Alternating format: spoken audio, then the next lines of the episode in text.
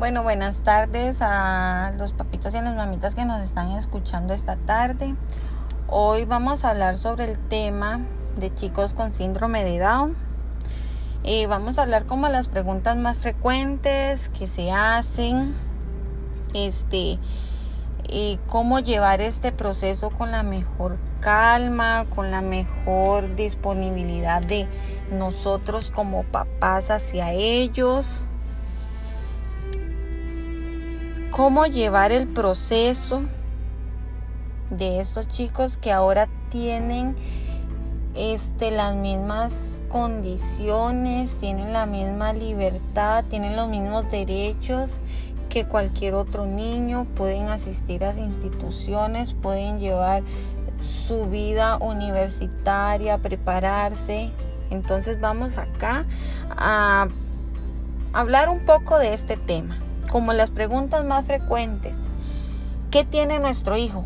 ¿Qué es el síndrome de Down? ¿Por qué a mi hijo? ¿Qué será de él en un futuro? ¿Por qué a nosotros? Ok, es normal que nos hagamos estas preguntas. Es normal que experimentemos sentimientos, que nos sintamos frustrados, que sintamos rabia, enojo. ¿Por qué? Porque nosotros como humanos, lamentablemente, pensamos que estos chicos ya no pueden llevar una vida normal. Pues gracias a Dios y a muchas cosas, ahora estos chicos pueden tener una vida normal dándole la estimulación temprana, dándole terapias, este, no apartándolo de la sociedad, llevando una vida normal como que si el niño o la niña no presenten síndrome de Down. Hay muchos papás que leen sobre ese trastorno, sobre enfermedades asociadas a los chicos con síndrome de Down no todos tienen por qué padecer lo que padecen otros niños. Hay algunos que presentan un síndrome, un síndrome de Down diferente al de, al de mi amiga, al de mi vecina, al compañero de la escuela, al compañero de la terapia. Hay otros que tienen su síndrome pero tienen son, son sanos en el sentido de que estos chicos normalmente tienen problemas del corazón, de la vista.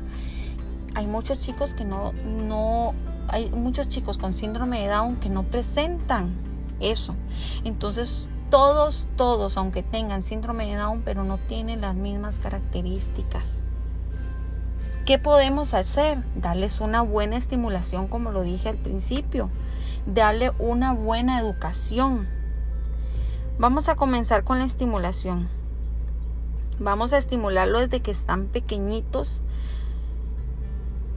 Hay que estimularlo con todo lo que él muestre interés en lo que lo rodea. Eso formará una buena estimulación desde pequeño. ¿Qué vamos a estimular a estos niños? Sus sentidos, como la vista, el oído, el gusto, tacto, olfato. Su atención, su lenguaje, su movilidad, ya que ellos son más, son chicos eh, más que les cuesta caminar, les cuesta hablar, entonces por eso tenemos que darle una estimulación temprana. ¿Dónde se puede estimular estos chicos? En habitación, en la calle, en el baño, en cualquier parte podemos darle estimulación. Y recuerden que nunca, nunca apartarlos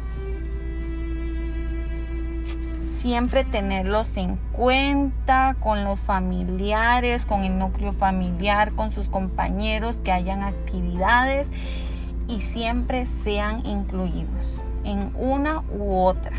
en el deporte, en actos cívicos, o sea, ellos son niños independientes que también pueden hacerlo como cualquier otro niño. También es muy bueno que los papás busquen grupos de apoyos con padres que tengan, que los chicos tengan la misma condición, así puedan eh, hablar, este, interactuar sobre, sobre los niños de cada uno, tener experiencias de cada uno y así tal vez les puedan ayudar a cada uno sus diferentes experiencias que tienen con los chicos. También tener apoyo sobre la familia, ¿verdad? Que es incondicional, que es el, la que pasa siempre con, con ellos, también con los profesionales, como donde se lleva la estimulación, a los profesores, a, a todos los profesionales que tengan rodeado nuestro hijo o nuestra hija. Estos niños tienen un derecho importante. Es de ser una persona como todas. Tiene derecho a ser respetado, educado, a participar en la vida de su pueblo, ciudad, como les estaba comentando al principio, amar y ser amado, a disfrutar de su vida sexual, a un trabajo y a tomar decisiones. Pero también podemos poner como el derecho más importante que sea el deber el deber de comportarse adecuadamente a las normas establecidas, de reforzarse en aprender, de respetar las diferencias y de soportar las, las frustraciones perdón, que ellos tienen. La confianza, evitando la sobreprotección, ¿verdad? Que normalmente nosotros no es que mi chiquito tiene esta condición, entonces yo no.